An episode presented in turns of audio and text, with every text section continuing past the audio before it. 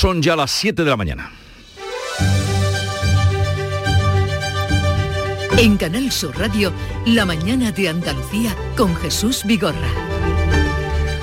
Buenos días queridos oyentes, es lunes 22 de noviembre, el invierno se presenta complicado en Europa, Austria ha confinado esta medianoche a sus 9 millones de habitantes, los vacunados van a pagar la dejadez o la negativa de los no vacunados que suman un tercio de la población. Agustín Calleja es un músico jerezano, residente en Austria y confinado también desde hoy. Nos ha dicho que esto se veía venir se veía venir, vamos. La mayoría de la gente no se quiere vacunar. Bueno, mayoría, hay, hay mucha gente que no se quiere vacunar sobre todo en Salzburgo, en la región de Salzburgo y en la Austria Alta, que se llaman. Nuestra tasa de incidencia sube también 36 puntos a un mes de la Navidad. Estamos en 65 casos por 100.000 habitantes. La campaña de vacunación sigue y las personas de 60 a 69 años y los sanitarios pueden desde hoy ponerse la tercera dosis de la vacuna. El consejero de Salud de la Junta, Jesús Aguirre, nos daba la noticia.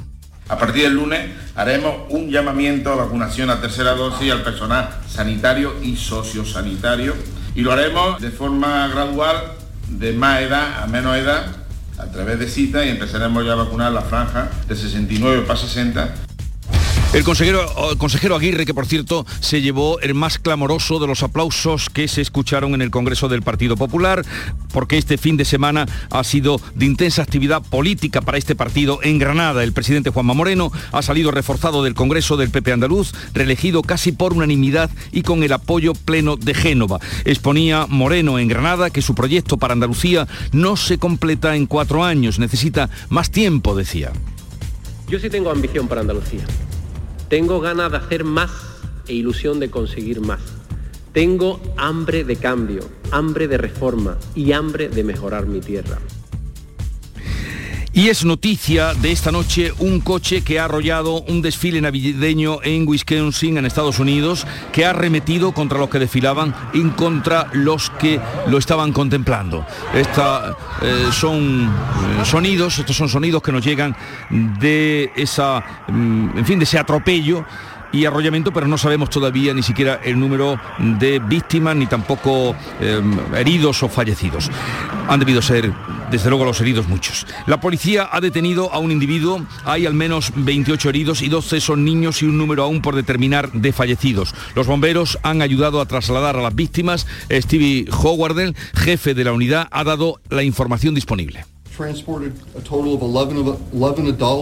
Hemos transportado a 11 adultos y 12 niños a seis áreas hospitalarias. No tenemos la cifra exacta de heridos ni de fallecidos, pero han sido unos cuantos. No lo puedo precisar. Y en cuanto al tiempo, esta es la predicción. Hoy entra un temporal en España, pero aquí en Andalucía lo vamos a sentir poco. Los cielos van a estar nublados, con nubes y claros en el litoral mediterráneo. Habrá chubascos ocasionales en el interior oriental, donde la cota de nieve bajará hasta los 1.200-1.500 metros al final del día. Las temperaturas algo más frescas en general, salvo en las costas del Mediterráneo, donde no van a variar. Los vientos soplan hoy del oeste y arreciarán a fuertes en el litoral almeriense. Y ahora con más detalle vamos a conocer qué tiempo nos espera por Cádiz, Salud Botaron. Hay niebla, un poco de niebla esta mañana, así que precaución, 14 grados y la máxima prevista 17. Un oyente salud nos hablaba esta mañana de una carretera cortada ya, eh, la Cádiz 34, no sé si sí, tienes... esa es la de San Roque, la de San Roque ya está cortada y aquí hay ya presencia policial en el acceso al segundo puente sobre la bahía, está cortada la carretera industrial eh, que es donde está Navantia, Cádiz, y ojo que a las ocho y media abre el puente Carranza para el paso de un buque, así que hoy se espera una mañana también de tráfico complicado. Estaremos al tanto, gracias Salu. En el campo de Gibraltar, Fermín Soto, ¿qué se espera? Pues chubascos dispersos, eh, cielos cubiertos, temperatura 14 grados, máxima prevista para hoy de 17 y también muy pendientes del conflicto del metal. Y por Jerez, Pablo Cosano. Ahora mismo tenemos 10 grados, 18 de máxima prevista, está previsto que llueva a partir de las 4 de esta tarde y ojo porque hay mucha niebla sobre todo las carreteras de la sierra. Quedan advertidos. ¿Cómo viene el día por Huelva, Sonia Vela? Con alguna nube, no se descarta algún chubasco ocasional. A esta hora tenemos 10 grados en la capital, la máxima prevista es de 20. ¿Qué tiempo tendremos en Córdoba, Miguel Vallecillo? Pues de momento tenemos 11 grados y está lloviendo en algunos puntos como Córdoba Capital, Almodóvar, Horrachuelos, Peñarroya, Pozo Blanco, en fin, tenemos lluvia.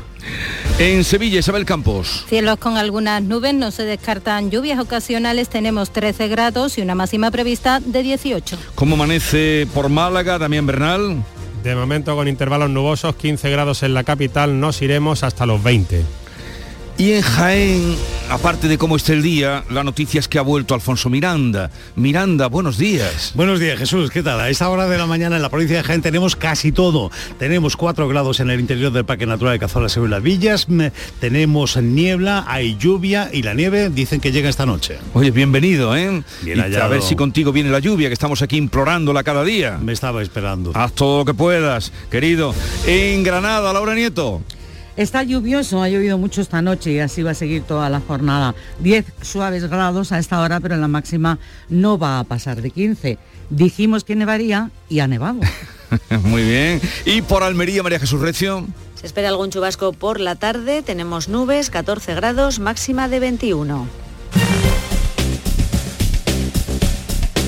Y vamos a ver cómo están las carreteras andaluzas a esta hora y en este día lunes. Desde la DGT nos informa Alfonso Martínez. Buenos días. Buenos días. Hasta ahora en la red de carreteras de Andalucía tengan precaución en Sevilla y circulación lenta de entrada a la capital hispalense por la A49 a la altura de Camas. Y también encontramos dificultades, en este caso por nieve en Granada. Son necesarias las cadenas o neumáticos de invierno y está prohibida la circulación a caminos articulados en la A395 a la altura de Monachil en el kilómetro 32 y pueden encontrar bancos de niebla en Granada, en la 92, entre Loja y Albolote. En el resto de la red vial de Andalucía, recordarles, eso sí, en Cádiz continúa intransitable por manifestación la CA34 a su paso por San Roque.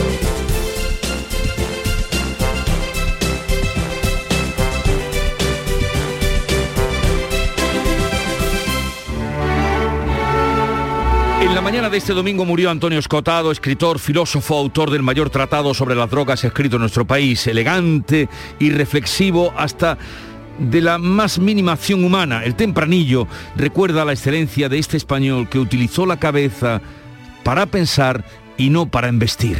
Tempranillo de Escotado. El cigarrillo en la boca o el cigarrillo en la mano, que en él el humo era idea y era palabra el tabaco. Se nos ha muerto un filósofo, se nos ha muerto escotado. La vida pierde el talento que la muerte se ha llevado. El pensamiento se duele y llora al hijo preclaro, que en esta España de prisa y de niebla y de bandazo y de nuevos fratricidios y de mentiras al paso, aunque parezca mentira, los que piensan no son tantos. Descanse en paz, don Antonio. No queda que recordarlo. Antonio García Barbeito que volverá al filo de las 10 con los romances perversos.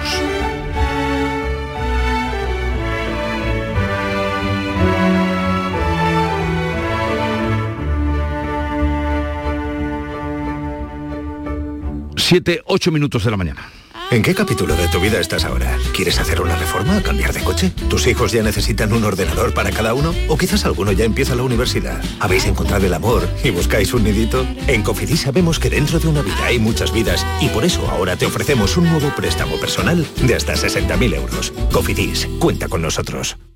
Soy José Andrés. Cuando llegué a Washington me preguntaron de dónde venía y yo les dije que del país más rico del mundo y les conté cómo era. Les conté que tiene árboles donde nace oro. Les dije que los bancos más importantes están en el mar. Desde ese día, nadie dudó que venía del país más rico del mundo. Alimentos de España, el país más rico del mundo. En cofidis.es puedes solicitar cómodamente hasta 60.000 euros, 100% online y sin cambiar de banco. Cofidis, cuenta con nosotros. La mañana de Andalucía con Jesús Bigorra. Noticias. Juan Moreno ha sido reelegido presidente del Partido Popular Andaluz con el 99% de los votos en el Congreso celebrado en Granada, en el que el presidente de la Junta ha recibido el respaldo total de Pablo Casado. Carmen Rodríguez Garzón. El líder del PP asegura que no habrá injerencias desde Génova. Moreno decía Casado en la clausura del Congreso de los Populares Andaluces tiene las manos libres de cara a la celebración de las elecciones y se muestra confiado en que va a revalidar la presidencia de la Junta. El jefe del Ejecutivo andaluz en su discurso reivindicaba la fortaleza del PP y la autonomía de sus decisiones. También Moreno apelaba a los suyos para que se conviertan en aliados de los andaluces. El cambio, aseguraba, necesita más tiempo y tiene ambición para conseguirlo. Yo sí tengo ambición para Andalucía. Tengo ganas de hacer más e ilusión de conseguir más. Tengo hambre de cambio, hambre de reforma y hambre de mejorar mi tierra. Moreno considera un error, lo decía también en ese discurso, que PSOE y Vox vayan a rechazar los presupuestos esta semana en el Parlamento. Son indispensables para la recuperación y aún dice, están a tiempo. Y estamos trabajando en ello y lo haremos hasta el último minuto. Y no debe haber excusa, subterfugio ni coartada. No podemos desandar lo andado ni tirar por la borda lo que los andaluces hemos conseguido en estos últimos años. Pablo Casado muestra a Andalucía como ejemplo de que el cambio es posible. Ha asegurado que el tiempo del PP en España llegará muy pronto porque el de Pedro Sánchez, apuntaba el líder del PP, se acaba. La arena del reloj de Sánchez se acaba. Ha llegado ya nuestro momento. El cambio ya es imparable. Y vamos bien. Tened muy en cuenta que vamos bien. Tenemos ahora mismo un rumbo fijado. La vela orientada. Podrá haber veces que sople más viento o podrá haber veces que haya más marejada, pero un mar en calma nunca ha hecho buen marinero. Seguimos en el ámbito político porque ya se han resuelto las primarias socialistas en las tres provincias en las que concurrían más de un candidato, o sea, Málaga, Almería y Huelva. Beatriz Galeano. Así es, Daniel Pérez es el nuevo secretario general del Partido Socialista de Málaga tras imponerse con un 80% a José Antonio Gómez en las primarias celebradas este domingo. Tras conocerse el resultado, Pérez, portavoz socialista en el Ayuntamiento de Málaga, hablaba de un PSOE unido y fuerte. Tenemos que decir que este partido sale fuerte. Que este partido, después de un proceso de primaria, ha sido capaz, en este caso, de debatir, de hablar, de estar en las agrupaciones y sobre todo abrir el partido. Y con este resultado demostramos la fuerza del PSOE de Málaga y es la fuerza de toda la militancia. Gracias. Más ajustados han sido los resultados en Huelva y en Almería. María Eugenia Limón ha ganado este domingo el proceso de las primarias socialistas en Huelva con el apoyo de casi el 53% de los votos de la militancia, por lo que será la primera mujer que se convierta en secretaria general del partido a nivel provincial. En Almería, el portavoz del grupo del PSOE en la Diputación y alcalde de Serón, Juan Antonio Lorenzo, ha ganado las primarias al hacerse con el 51% de los votos emitidos por la militancia. Salimos al exterior porque en Wisconsin, en Estados Unidos, varias personas han muerto y más de una veintena ha sufrido heridas tras ser arrolladas por un todoterreno que se ha abalanzado contra una multitud que estaba participando en un desfile navideño. Olga Moya. La policía ha localizado el vehículo y detenido hasta el momento a una persona sin que haya trascendido los motivos del ataque. Los bomberos han ayudado en el traslado a los hospitales. El jefe de los bomberos precisamente ha dado los últimos datos. Hemos transportado a 11 adultos y 12 niños a seis áreas hospitalarias. No tenemos la cifra exacta de heridos ni de fallecidos, pero han sido unos cuantos. No lo puedo precisar.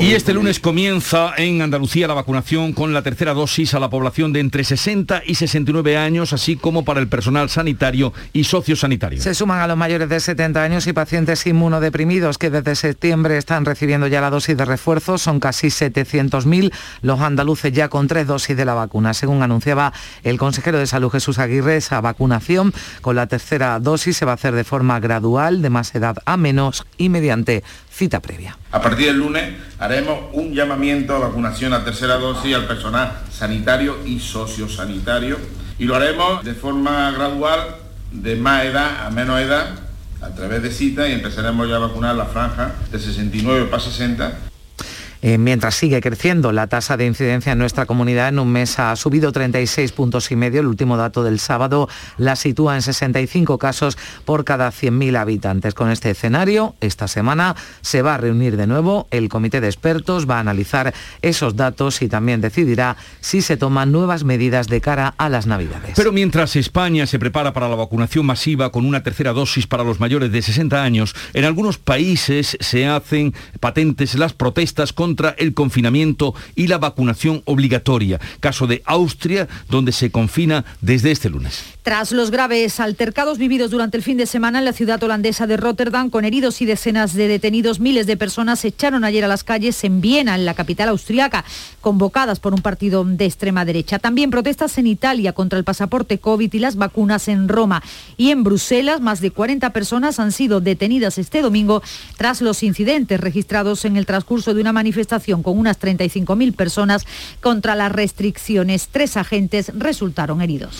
Y sigue la huelga del metal en Cádiz. Hoy algunas de las organizaciones convocantes van a trasladar las protestas a Sevilla. Sindicatos minoritarios han convocado una concentración esta tarde ante el Palacio de San Telmo. El paro indefinido cumple hoy su séptima jornada tras un fin de semana con piquetes informativos y una manifestación por las calles de Cádiz.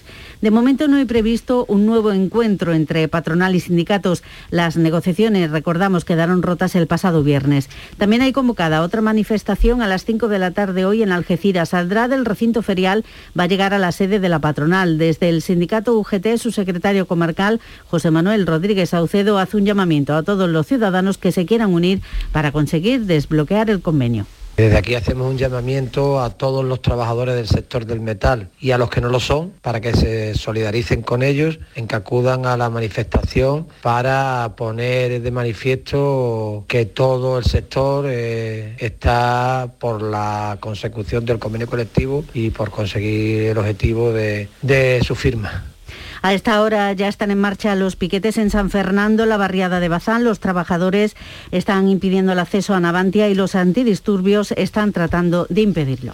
Pues les tendremos informados de lo que vaya ocurriendo en esta séptima jornada de huelga. La alcaldesa de Marbella va a firmar hoy un decreto de emergencia con el que acometer lo antes posible las obras para recuperar los importantes daños causados por el temporal del Levante este fin de semana. El ayuntamiento comenzó hoy con los arreglos de competencia municipal. Espera que la Junta cometa con rapidez las obras en el colector y al Gobierno Central le reclaman que restituya cuanto antes la arena y anchura de las playas. Las pérdidas causadas por el temporal han afectado a todo el municipio, lo explica Victoria Martín Lomeña, directora general de playas del Ayuntamiento de Marbella, que ayer visitaba estas zonas. Ha sido un temporal muy, muy, muy dañino de una punta a otra, eh, empezando por San Pedro, donde los destrozos han sido muy grandes, donde ha habido pérdida de, del colector, pasando por Casablanca, por las mismas playas del centro, la playa de Venus, el agua llegaba hasta arriba, afectando a los propios locales que están debajo del puerto deportivo y todo lo que es la zona este de Marbella, donde se han visto unas importantísimas pérdidas de arena. A pesar de estas lluvias del fin de semana, este año ha llovido un 15% menos de lo habitual. Los pantanos dan fe de ello y los regantes alertan de que las consecuencias pueden ser catastróficas para el campo. El mayor de Andalucía, el de Iznájar, en Córdoba, apenas almacena un 20% de su capacidad de sus casi mil hectómetros cúbicos, una situación alarmante que se repite también en otros embalses de la cuenca del Guadalquivir. El nivel de agua embalsada se acerca a uno de los peores registros de la serie histórica que comenzó en 1969. Este pantano abastece de agua para el uso doméstico a una población de más de 200.000 personas que ya están preocupadas. Yo en 52 años que tengo, pocas veces lo he visto así, diría que casi ninguna. Está pero bastante bajo, vamos.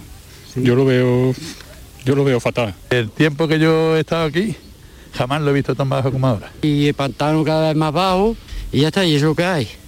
Otro pantano, el de Guadalcacín, el mayor de la provincia de Cádiz, estalla al 35% de su capacidad. Hoy comienza en Jaén el juicio a un hombre acusado de asesinar a su pareja en Úbeda, en Jaén, hace tres años. María de los Ángeles tenía 41 años y era madre de cuatro hijos. Había denunciado ante las amenazas, pero el juzgado acordó el sobreseimiento por falta de pruebas. Hace seis meses fue condenado a 15 años por agredir sexualmente a una de las niñas. Ahora la Fiscalía pide otros 32 años de cárcel por asesinato.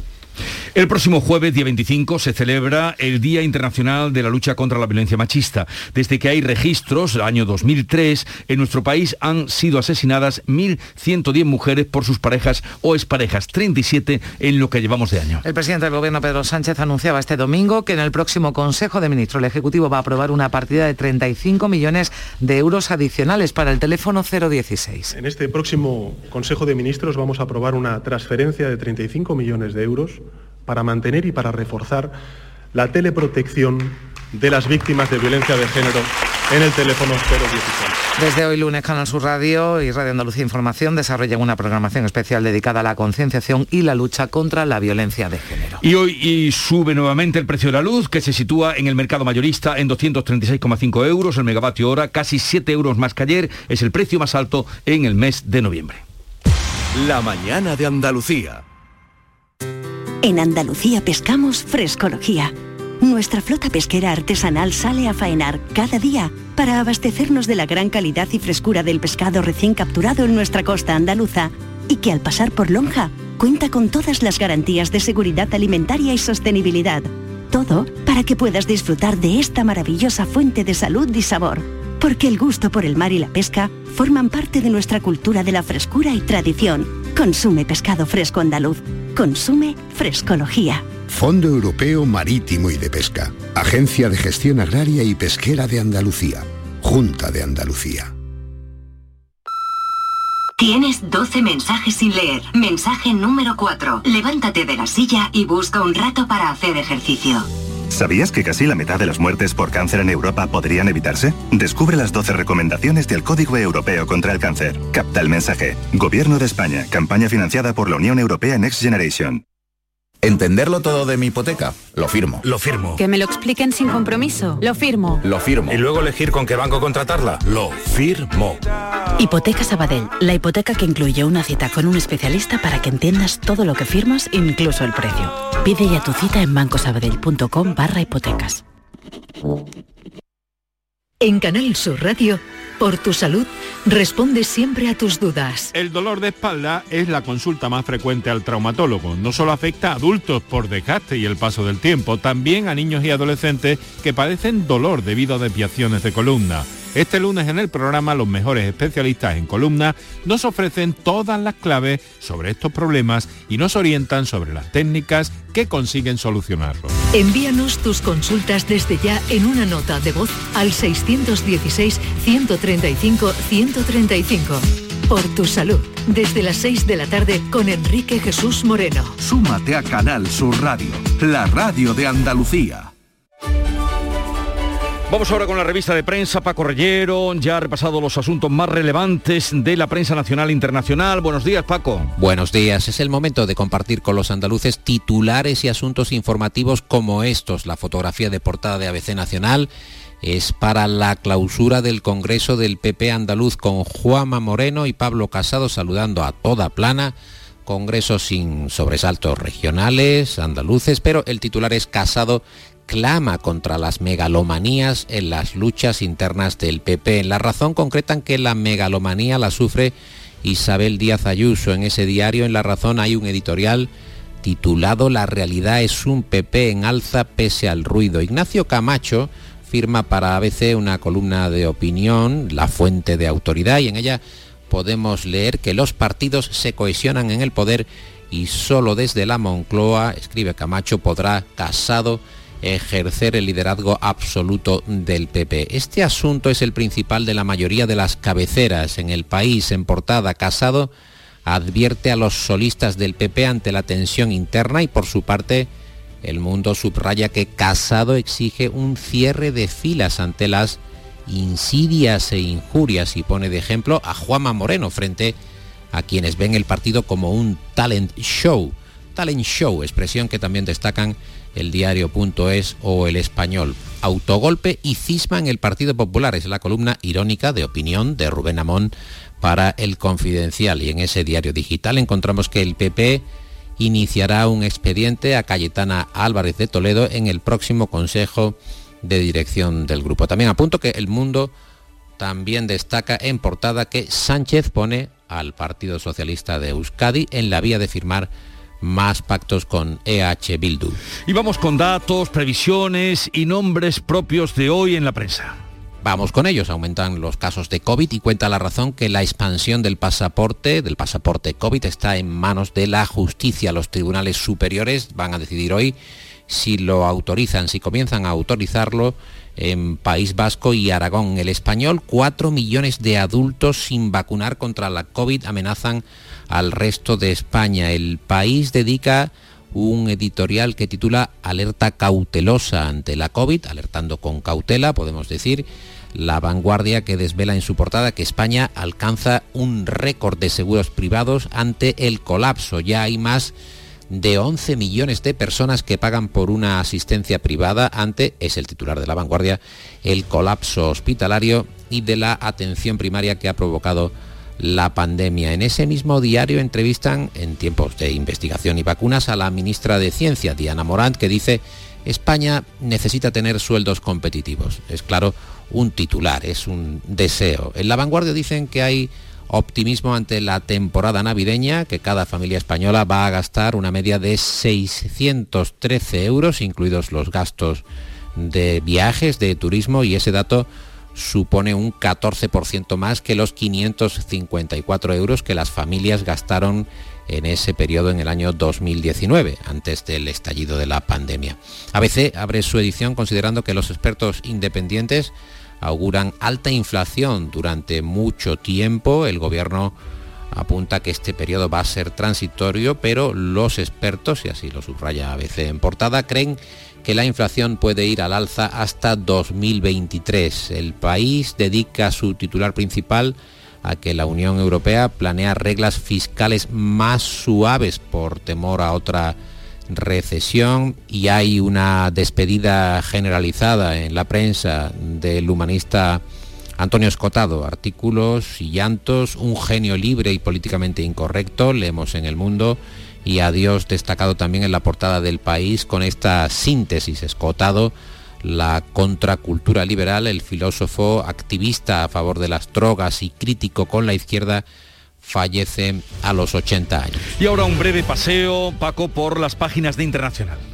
Foto de portada en la vanguardia y en el país también para las violentas protestas en Bélgica y en los Países Bajos contra las medidas por la pandemia, las manifestaciones contra las restricciones y la exigencia del pasaporte para acceder a locales públicos acabaron en disturbios en Bruselas y durante la noche anterior en siete ciudades de Países Bajos, donde por cierto hubo casi una treintena de detenciones. Foto de portada del mundo, Zapatero invitado de honor del chavismo sobre este asunto.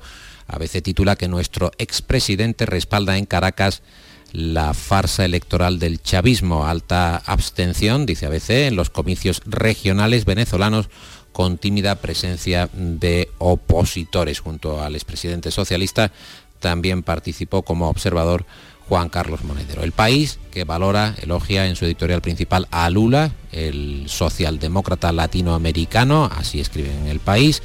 La candidatura a la presidencia de Brasil es la alternativa para acabar con el populismo de extrema derecha de Bolsonaro, es la opinión del diario de Prisa, aunque Lula da Silva todavía no ha confirmado su candidatura y las elecciones serán en 2022. Gracias Paco, hasta mañana. Black Week de Hyundai patrocina este programa.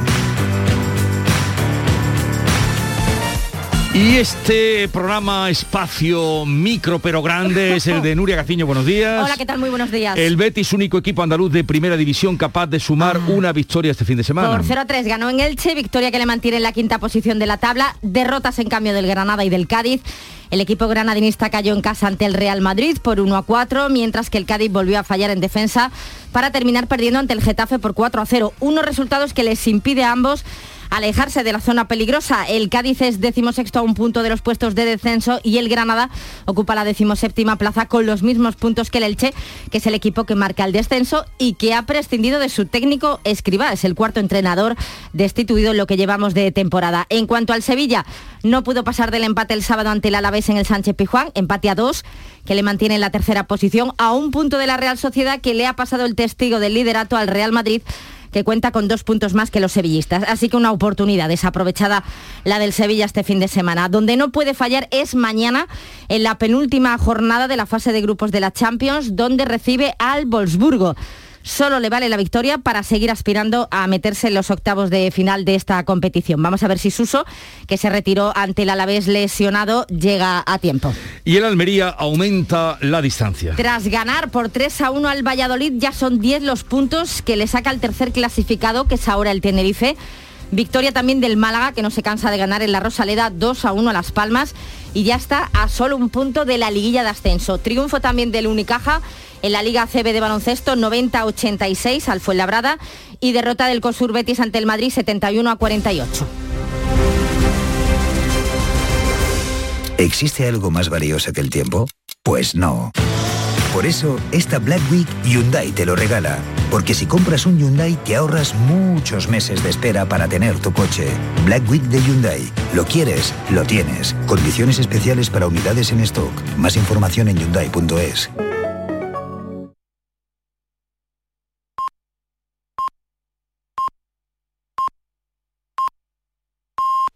Siete y media de la mañana.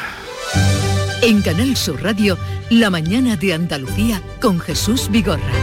Y a esta hora recogemos en titulares lo más destacado de la información que les venimos contando con Beatriz Galeano.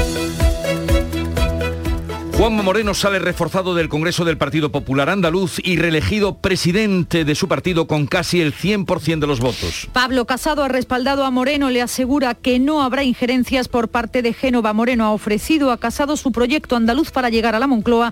El presidente de la Junta pide más tiempo para completar el cambio y pide a PSOE y Vox que reconsideren su rechazo a los presupuestos. Este domingo se han celebrado elecciones primarias para elegir a los secretarios provinciales del PSOE en las provincias de Málaga, Almería y Huelva. Daniel Pérez es el nuevo secretario general de los socialistas en Málaga, ha logrado el 80% de los apoyos. María Eugenia Limón ha ganado el proceso en el PSOE de Huelva con el apoyo del 52% de la militancia y en Almería el portavoz del grupo del PSOE en la Diputación y alcalde de Serón, Juan Antonio Lorenzo, se ha impuesto con el 51% de los votos emitidos. Las personas de 60 a 69 años y los sanitarios pueden desde hoy ponerse la tercera dosis de la vacuna. Pueden pedir cita en los centros de salud o mediante Clic Salud o Salud Responde siempre que hayan pasado seis meses desde que completaran la pauta. El comité de expertos decidirá esta semana si adopta restricciones para la Navidad. Salud sopesa solicitar el pasaporte COVID para determinadas actividades. En cinco semanas la incidencia ha aumentado 36 puntos y acumula 65 casos por cada 100.000 habitantes. Austria ha confinado esta medianoche a toda su población durante 20 días, a los vacunados y a los no vacunados. Así que es el primer país de la Unión Europea que recupera el confinamiento. Los contagios están disparados en un país con solo el 66% de la población inmunizada. A partir de febrero, la vacuna será obligatoria para todos los austriacos. Las últimas lluvias aportan poco a los pantanos y persiste la sequía. Este año está lloviendo un 15% menos de lo habitual. Los pantanos están ya bajo mínimos y los regantes temen una catástrofe para el campo si no llueve con regularidad. Séptimo día de huelga indefinida del sector del metal de la provincia de Cádiz. No hay acuerdo entre las partes para cerrar el convenio colectivo, por lo que continúan las protestas. Esta tarde hay prevista una concentración solidaria frente al Palacio de San Telmo en Sevilla y una manifestación en Algeciras. Atropello mortal en Wisconsin. Un conductor ha arrollado a una multitud que participaba en un desfile de Navidad. Hay cinco muertos y al menos 40 heridos, 12 de ellos son escolares. La luz sigue subiendo, hoy cuesta 236 euros de media el megavatio hora, es el segundo día más caro de la historia. La electricidad es hoy 7 euros más cara que ayer, entre las 9 y las 10 de la noche alcanzará su máximo con 264 euros. La franja más barata ha sido entre las 5 y las 6 de la mañana. Esta semana, el próximo jueves 25 de noviembre, se celebra el Día Internacional contra la Violencia Machista. Canal Sur Radio y Canal Sur Televisión despliegan durante estos días una programación especial y una campaña de rechazo a los malos tratos a través de reportajes y entrevistas. Son las 7.33 minutos de la mañana y enseguida estamos con las claves económicas del día. Se acerca el Black Friday y en Cajamar ya estamos preparados. ¿Conoces todo lo que puedes hacer con nuestras tarjetas? Comprar online con total seguridad y aplazar tus compras si lo deseas, como mejor te venga. Más información en nuestras oficinas o en cajamar.es. Cajamar, distintos desde siempre. Montepío, ¿en qué podemos ayudarle? Hola, necesito hacer una consulta legal. No se preocupe, lo tiene cubierto. Le atenderá uno de nuestros abogados. Compañía con más de un siglo de experiencia. Visite montepíoconductores.com. Montepío, lo tiene cubierto. Pipas Reyes son las pipas de siempre. Ahora encontrarás tus pipas Reyes más grandes, con más aroma, con más sabor y más duraderas. Tradición e innovación para traerte tus mejores pipas Reyes. Las del paquete rojo, tus pipas de siempre. Las claves económicas con Paco Bocero. Paco, buenos días. Buenos días, Jesús. ¿Qué tal? Eh, ¿Llueve por Córdoba? Está cayendo ahora mismo un chaparrón tremendo, extraordinario. Estoy encantado de la vida. Si oyeras mi ventana, te lo, no te lo ibas a creer. Vale, lo celebramos todos. Oye, comenzamos nueva semana, semana eh, clave eh, para la política andaluza y también hablando, que es lo tuyo, de tema económico para los presupuestos, pero ¿qué otras claves destacas eh, en estos próximos días? Mira, pues nos vamos a ir esta semana a un ámbito diferente, porque vamos a tener bastantes claves de evolución de la economía con la mirada puesta en el gasto de los consumidores, ya que la Navidad está ahí el viernes Black Friday, y aunque las rebajas ya han comenzado, la fecha de las ofertas más destacadas será ese día. Mira, vamos a ver algunas previsiones sobre ese gasto, previsiones de fuentes distintas, pero muy parecidas. Por ejemplo, según un estudio de compra de la cadena Worten, se estima que el 63% de los consumidores aprovechará el Black Friday para adelantar las compras navideñas y ahorrar dinero. Según el estudio, los artículos más deseados de esta campaña van a ser relacionados con la informática, un 36,9%, seguido de los electrodomésticos, un 32%. Además también, sorprendentemente, un 17,5 dice que aprovechará el viernes para adelantar la compra de televisores y un 17 adquirirá algún artículo relacionado con videojuegos. Oye, y sobre el gasto para el Black Friday, ¿qué previsiones se manejan? Pues mira, vamos a otra fuente. Según el observatorio de la financiera CTLM, el gasto previsto para este viernes crecerá en torno al 3% sobre la cifra de 2020. Por persona, una media de 260 euros, que viene a ser prácticamente la misma cifra que 2019. Por otra parte, hay algunos otros datos relevantes, como el de la recuperación de la tienda física, del comercio de proximidad, que vuelve a cobrar terreno, así como también van a aumentar el número de compradores híbridos, esto es hacerlo en los dos canales, tienda física y online. Y finalmente también afirma que las ofertas del Black Friday van a servir para las compras de Navidad, ya que 7 de cada 10 encuestados tienen intención de adelantarlas. Y hay también estimaciones sobre el gasto navideño. Sí, en este caso a través de la consultora Accenture, que a través de su encuesta anual de compras navideñas estima que los, eh, que los españoles vamos a gastar este año más de un 20% de lo que hicimos el año pasado. En concreto apunta que de media tenemos previsto gastar 524 euros durante la fiesta, 83 más que el año pasado. Y sobre nosotros, los baby boomers, que están de actualidad estamos, se prevé que realicemos un gasto medio de 613 euros, siguiendo lógicamente la cifra más alta entre las diferentes generaciones. También refuerza la compra en tiendas físicas para el periodo navideño, hasta un 64%. De hecho, casi dos tercios esperan hacer la mayor parte de sus compras navideñas en las tiendas esta temporada. Así que si todo va bien y no hay un repunte indeseable del COVID, que es el gran riesgo, se comprará más el Black Friday, se, se adelantarán desde este viernes parte de las compras navideñas y buena parte de esas compras volverá de aquí a Navidad a las tiendas físicas. Gracias Paco Vocero, ya veremos cómo transcurre la semana. Un saludo y que siga lloviendo. Gracias Jesús. Adiós Paco, adiós. Imagina que metes la mano en el bolsillo de tu abrigo y te encuentras un décimo de lotería de Navidad con una nota que pone... Estos días he soñado que me tocaba el gordo. Y en ese sueño siempre lo celebraba contigo. Feliz Navidad. Ahora imagina que en vez de recibirlo, eres tú quien lo envía. 22 de diciembre, sorteo de Navidad. Compartimos la suerte con quien compartimos la vida. Loterías te recuerda que juegues con responsabilidad y solo si eres mayor de edad. En Andalucía pescamos frescología. Nuestra flota pesquera artesanal faena cada día para abastecernos de la calidad y frescura del pescado recién capturado en nuestra costa andaluza. Y al pasar por Lonja, cuenta con todas las garantías de seguridad alimentaria y sostenibilidad. Consume pescado fresco andaluz. Consume frescología. Fondo Europeo Marítimo y de Pesca. Agencia de Gestión Agraria y Pesquera de Andalucía. Junta de Andalucía. Tienes 12 mensajes sin leer. Mensaje número 4. Levántate de la silla y busca un rato para hacer ejercicio. ¿Sabías que casi la mitad de las muertes por cáncer en Europa podrían evitarse? Descubre las 12 recomendaciones del Código Europeo contra el Cáncer. Capta el mensaje. Gobierno de España. Campaña financiada por la Unión Europea Next Generation. En Canal Sur Radio, por tu salud, responde siempre a tus dudas. El dolor de espalda es la consulta más frecuente al traumatólogo. No solo afecta a adultos por desgaste y el paso del tiempo, también a niños y adolescentes que padecen dolor debido a desviaciones de columna. Este lunes en el programa los mejores especialistas en columna nos ofrecen todas las claves sobre estos problemas y nos orientan sobre las técnicas que consiguen solucionarlos. Envíanos tus consultas desde ya en una nota de voz al 616-135-135. Por tu salud, desde las 6 de la tarde con Enrique Jesús Moreno. Súmate a Canal Sur Radio, la radio de Andalucía.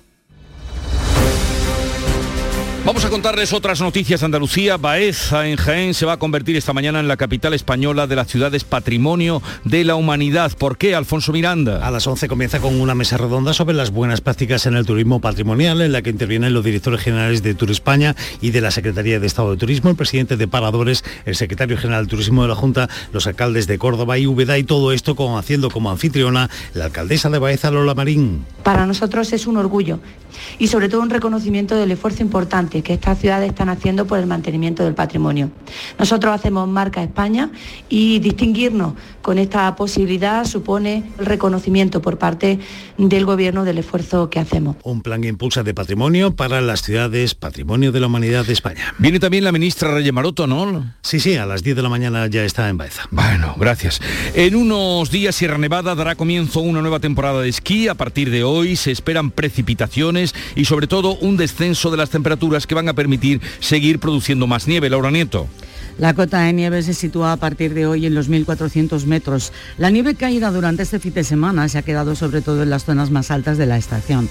Con estas nuevas precipitaciones y la bajada de los termómetros, será posible saber de cuánta superficie van a disponer los esquiadores que desde el sábado se acerquen a Sierra Nevada. Santiago Sevilla es portavoz de la estación. Se ven nuevas precipitaciones pero sobre todo se aprecia una importante bajada de temperatura para la jornada del martes y durante días sucesivos, lo que va a permitir eh, reactivar nuevamente el sistema de, nieve producida.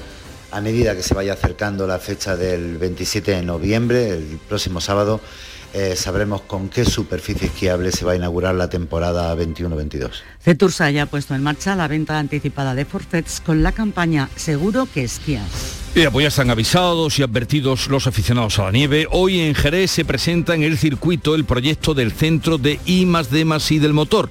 Pablo Cosano. Oh, ¿Qué tal? Bueno, pues se trata de un centro tecnológico cuya intención es atraer a empresas del sector hasta el circuito, poniéndole el caramelo del trazado andaluz por delante y bueno, pues atraer también a estas empresas y también escuderías de disciplinas distintas como motos o coches. Es un proyecto que ya ha pasado por tres gobiernos locales y lleva más de una década eh, perfilándose. Hoy conoceremos los detalles, se va a presentar a las diez y media en la plataforma OVNI del circuito de Jerez Ángel Nieto. El grupo empresarial de Andalucía Aerospace se reúne hoy lunes en Sevilla para evaluar la situación del sector aeroespacial tras la pandemia del coronavirus. Isabel Campos. Este grupo está formado por 71 empresas del sector y tiene como objetivo el crecimiento y progreso de esta industria que da trabajo a casi 15.000 personas en Andalucía. El clúster Andalucía Aerospace se reúne en la sede de la Confederación de Empresarios. Trabaja este grupo para facilitar la presencia internacional de las empresas andaluzas, promover el desarrollo tecnológico y las relaciones entre empresas, la facturación de las 134 empresas aeronáuticas que hay instaladas en Andalucía fue de 2.800 millones en 2019. En Almería, en el Festival de Cine Fical, Canal Sur entrega hoy el premio de la RTVA a la directora de cine Violeta Salma, que ha presentado su ópera prima Alegría, María Jesús Recio. Hoy es el gran día para Canal Sur en el festival con la entrega de ese premio que este año recae en esta joven realizadora Violeta Salama por su primera película. La presentaba ayer en la sección oficial Ópera Prima Suena así. ¡Alegría! ¡Ha llegado tu sobrina! Mucho jaleo. La autora define así su primer proyecto en el mundo del largo. Es una película que yo querido hacer con todo el cariño a mi ciudad, a, a, la infancia en Melilla, una época en la que la convivencia realmente era mucho más fácil que hoy en día. Cuando yo era pequeña en Melilla no había valla. Canal Sur le otorga el premio por su dilatada trayectoria en el mundo del audiovisual y pertenecer a una nueva generación de mujeres cineastas andaluzas. Será a partir de las 12 del mediodía en el patio de luces de la Diputación.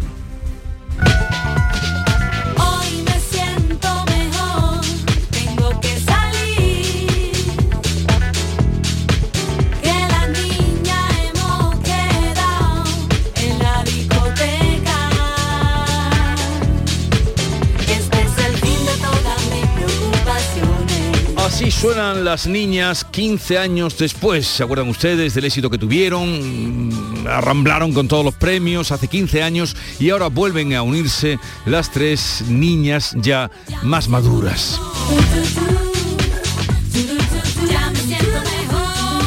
Hoy estarán con nosotros a partir de las 11 de la mañana, pero antes de llegar a esa hora pasará por aquí eh, Francisco Arevalo para estar eh, ayudándoles a ustedes en lo que le requieran. Antes a partir de las diez y media como decimos. Y también vamos a hablar con el delegado del gobierno en Andalucía Pedro Fernández que eh, se dirige a Baeza donde tiene lugar ese encuentro de eh, ciudades capitales mm, que son patrimonio de la humanidad Vamos a hablar también con la portavoz en la ronda mm, previa a la votación de los presupuestos mm, que son tan importantes para eh, el gobierno andaluz. Estará con nosotros Teresa Pardo, portavoz de Ciudadanos en el Parlamento de Andalucía y también José Antonio Nieto, portavoz del PP. Eso será a partir de las 9 de la mañana. Tiempo ahora para la información local. Atentos. En la mañana de Andalucía de Canal Sur Radio, las noticias de Sevilla. Isabel Campos. Buenos días. Hoy comienza la vacunación de la tercera dosis contra el COVID para las personas de entre 60 y 69 años y siguen en aumento los casos en nuestra provincia. Los últimos datos sitúan la incidencia en 55 casos por 100.000 habitantes y 178 contagios. Bajan las temperaturas a partir de este lunes, los cielos nubosos y posibilidad de lluvias ocasionales. No se descartan bancos de niebla matinales. Llegaremos a los 18 grados en Écija, 19 en Lebrija y en la capital donde a esta hora tenemos 13 grados. Ignacio Automoción, tu centro multimarcas en Utrera te ofrece la información del tráfico. 6 kilómetros de retenciones de entrada a Sevilla desde la A49, uno desde la variante de Bellavista. En la C30, 3 kilómetros de retenciones en el nudo de la gota de leche, sentido Ronda Urbana Norte, 3 kilómetros en el puente del Centenario, sentido Huelva, 1 sentido Cádiz. En el interior de la ciudad la circulación es intensa a esta hora en el puente del Alamillo de entrada, en Juan Pablo II y puente de las Delicias, sentido Cardenal Bueno Monreal Real, en el puente del patrocinio de entrada, en la avenida de Andalucía y en la avenida de La Paz. Relájate, porque tendrás garantía de 24 meses, atención personalizada, vehículos por encargo, variedades en sub o crossover. www.ignacioautomoción.com Ignacio Automoción tiene la solución. Cuenta la voz de un sabio que para saber de Sevilla le preguntó al giraldillo por los lugares más bellos del barrio de Santa Cruz. Y este le respondió, con aires de azar, maestranza y catedral, la hostería del Laurel has de visitar. Y en ella sus tapas, vinos y demás viandas probar. La Hostería del Laurel. Visítanos en Plaza de los Venerables 5 o a través de nuestra web lahosteriadellaurel.com. Porque si le preguntas al giraldillo, Hostería del Laurel, no te la dejes atrás. En Canal Sur Radio, las noticias de Sevilla. A partir de este lunes empieza la vacunación de la tercera dosis de las vacunas contra el COVID-19 para las personas de entre 60 y 69 años, así como para el personal sanitario. En la provincia, casi 1.590.000 personas tienen la pauta completa de vacunación y casi 170.000 se han inoculado ya una tercera dosis, la mayoría mayores de 70 años. Con el aumento de la tasa de incidencia y de cara a las celebraciones propias de la fiesta que se avecinan desde la Universidad de Sevilla, el rector Miguel Ángel Castro hace un llamamiento a la responsabilidad. La universidad, por cierto, que tiene activo el plan de vacunación de los estudiantes Erasmus que recibieron la primera dosis. El compromiso fue que aquellos que regresaran a España serían inoculados con la segunda. Comprenderán que cuando están fuera hay una serie de dificultades, pero en la medida, en la medida eh, que a nosotros nos corresponda cuando vuelvan, tenemos el plan de vacunación activo y abierto, los listados preparados, el Servicio Andaluz de Salud lo sabe, con una, eh, un trabajo conjunto encomiable que yo quiero agradecer al Servicio Andaluz de Salud y tenemos un plan para hacer la segunda vacunación a los que vuelvan en el momento que lleguen. Apoyo de la Dirección Nacional del Partido Socialista a los planes del alcalde de la ciudad y candidato a la Junta de Andalucía. El diputado nacional y vicepresidente de la Mesa del Congreso de los Diputados, Alfonso Rodríguez, ha manifestado este fin de semana en un acto en Sevilla su total apoyo a Juan Espadas en cuanto a los tiempos para dejar la alcaldía e informar de quién será su sustituto. Tanto los tiempos como la propuesta de candidatos la va a realizar el alcalde de Sevilla y secretario general de los socialistas andaluces, Juan Espadas. Nadie, nadie, ni Ferraz, ni nadie de Madrid va a implicarse en esa decisión. Rodríguez estuvo acompañado en el acto en todo momento por Antonio Muñoz, señalado como el elegido para sustituir a Espadas. Y cerró sus puertas con un 25% más de participación que la edición de 2019. Más caballos, más ganaderos, más palcos y más stands. A falta del balance oficial que llegará en las próximas horas, José Juan Morales, el vicepresidente del Real Club de Enganches de Andalucía, asegura que el impacto económico será cercano a los 40 millones de euros. Nosotros el año pasado el número de participantes extranjeros era un 5% y este año ha sido un 10% del total. Con eso ya que vienen ¿eh? se alojarán, tendrán que comer, tendrán que utilizar transporte, ¿sabes? Entonces estamos barajando que si el año el 2019 fueron 38 millones, pues este año pues serán alrededor o, superarán los, los 40 millones de euros. 7 y 50 de la mañana.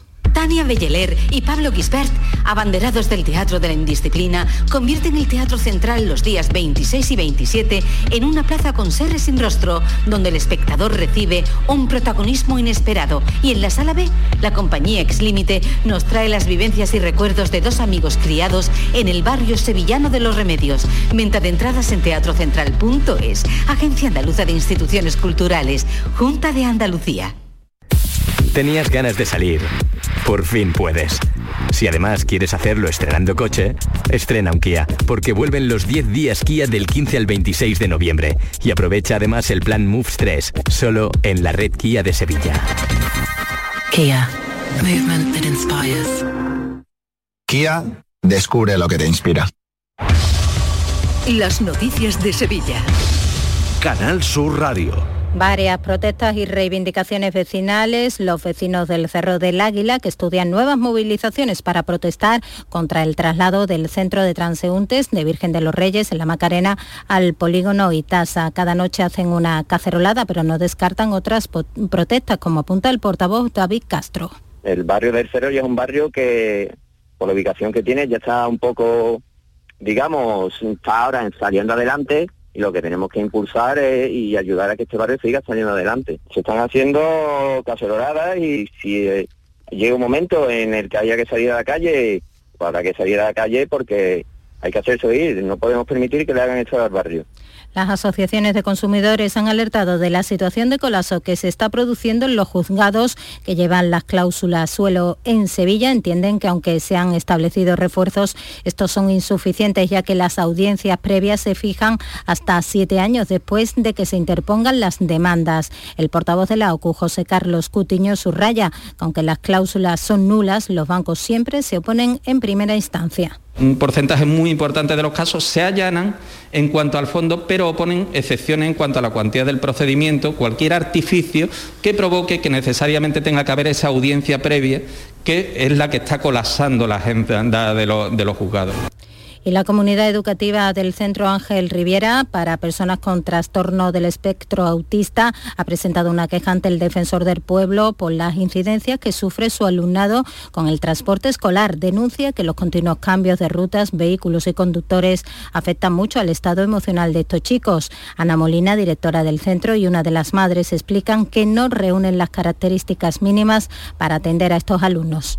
No cuentan con un pasillo para que la monitora se pueda mover con facilidad. Los alumnos van muy pegados y no tienen espacio suficiente para moverse con facilidad. Simplemente cualquier incidencia como la radio que esté más alta y el alumno que no sepa decirle al conductor o a la monitora que le está molestando en ese momento puede llegar a generar un problema de conducta grave. Apuntamos también que el 010, el número de atención ciudadana del Ayuntamiento de Sevilla, ha atendido más de 400.000 llamadas en los últimos siete meses. Según fuentes municipales, el tiempo medio de respuesta es de un minuto. El pasado mes de septiembre entró además en funcionamiento el servicio de atención a través de WhatsApp. Otra novedad es la robotización de la atención al usuario, que ya abarca al 43%, un porcentaje que se pretende ampliar, según el coordinador de área de participación Juan Tomás Aragón. Está toda una base de datos y esa base de datos es la que le irá, irá respondiendo, irá respondiendo. Ahora mismo es manual, pero nuestra idea es que incluso próximamente sea la propia máquina también la que vaya respondiendo y cuando ya el ciudadano no pueda, no pueda interactuar, pues ya saltará entonces por detrás, saltará el, el operador y apuntamos además, sepan que el Ayuntamiento de Gines comienza a multar esta semana con hasta 750 euros a los dueños de los perros que no lleven una botella con jabón o bolsas para recoger las heces de sus animales. Durante la semana pasada se repartieron botellas y bolsas entre los ciudadanos en diversos puntos de la localidad. A partir de esta semana se comienza a multar y la Orquesta Sinfónica de Sevilla pone a la venta a partir de hoy lunes las entradas de todos los conciertos de su temporada hasta junio. Podrán adquirirse en el punto de atención al público de la orquesta en horario de mañana o a través de la página web 13 grados. Tenemos en Sevilla 10 en el Castillo de las Guardas.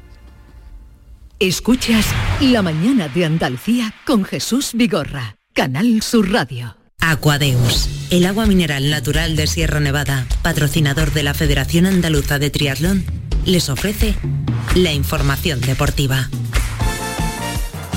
8 menos 5 minutos, ya está por aquí Nuria Gaciño. La Nuria, ¿qué tal? Buenos días. Muy buenos días. Bueno, pues eh, hacemos un repaso de lo que ha dado sí el fin de semana, que nos mm. deja una única victoria de los equipos andaluces, el Betis, que ganaba al Elche este domingo y además lo hacía de forma muy cómoda y holgada. En Elche, desde luego, se vio a un Betis muy superior, en una primera parte muy buena, dejaba sentenciado el partido con los goles de Juanmi, Fekir y William José. A pesar de que la segunda parte se iniciaba con el 0 a 3 a favor de los verdiblancos, el Elche lo intentó e incluso llegó a tener superioridad numérica gracias a la expulsión de Bellerín, pero el Betis fue capaz de aguantar para sumar los tres puntos que le mantienen en la quinta posición de la tabla. Así que, como bien ha señalado Manuel Pellegrini, el equipo no estaba tan mal, a pesar de la semana negra que tuvo antes del parón. El técnico chileno asegura que nunca han tenido dudas. Si alguien tenía duda no tenía duda, yo lo dije la semana anterior, de que interior, internamente no teníamos ninguna duda de lo que estábamos haciendo, que en algún momento se juega mal, en algún momento se pierde, no hubiera pasado nada, si hoy día perdemos, creo que habría sido malo, pero tampoco seguíamos mirando la tabla y habíamos seguido quinto en, Europa, así que el fútbol es así, hay momentos mejores y momentos peores. Bueno, pues momento mejor para el Betis, el de este domingo, pero desgraciadamente no podemos decir hmm. lo mismo del Cádiz y del Granada, que además necesitaban sumar puntos, pero no lo consiguieron. El Granada que poco pudo hacer ante el Real Madrid en los Cármenes, dura derrota por 1 a 4 en un partido que encima terminó con las expulsiones de Monchu y del entrenador de Robert Moreno que vio la roja directa precisamente por protestar la expulsión de su jugador. he protestado claramente mi desacuerdo con la decisión arbitral. Pensaba que con 1-3, una jugada en banda en la que un jugador va abajo, pero bueno, ellos al final tienen que, como digo, siempre es muy difícil pitar y ellos lo han interpretado así y ya está. Respetarlo, lo al final he salvado, le he dicho perdona, pero estaba, no estaba muy de acuerdo y, ya está. Sí, lo respeta, pero menuda ah. gracia, ¿no? Que al final fue expulsado. Y la derrota del Cádiz en Getafe tampoco se queda ah. atrás, 4 a 0 y de nuevo mostrando carencias en defensa. Y Cervera que hace un análisis curioso del encuentro tal vez, tal vez la clave sea no jugar tan bien al fútbol. ¿En qué tiene que mejorar el equipo? Yo lo explico muchas veces, se me entiende como se entiende. Vuelvo a repetir, el equipo ha jugado bien y le ha metido cuatro. El equipo a lo mejor no tiene que jugar tan bien en la primera parte, quiero decir. El equipo cuando juega bien tiene que marcar. Jugar bien para no marcar, no. Igual hay que jugar de otra manera y que no te marquen. Nos han metido cuatro y bajo mi punto de vista hemos hecho una primera parte bastante, bastante buena. Pero cuando el equipo intenta jugar bien y no lo consigue, deja unas lagunas tremendas.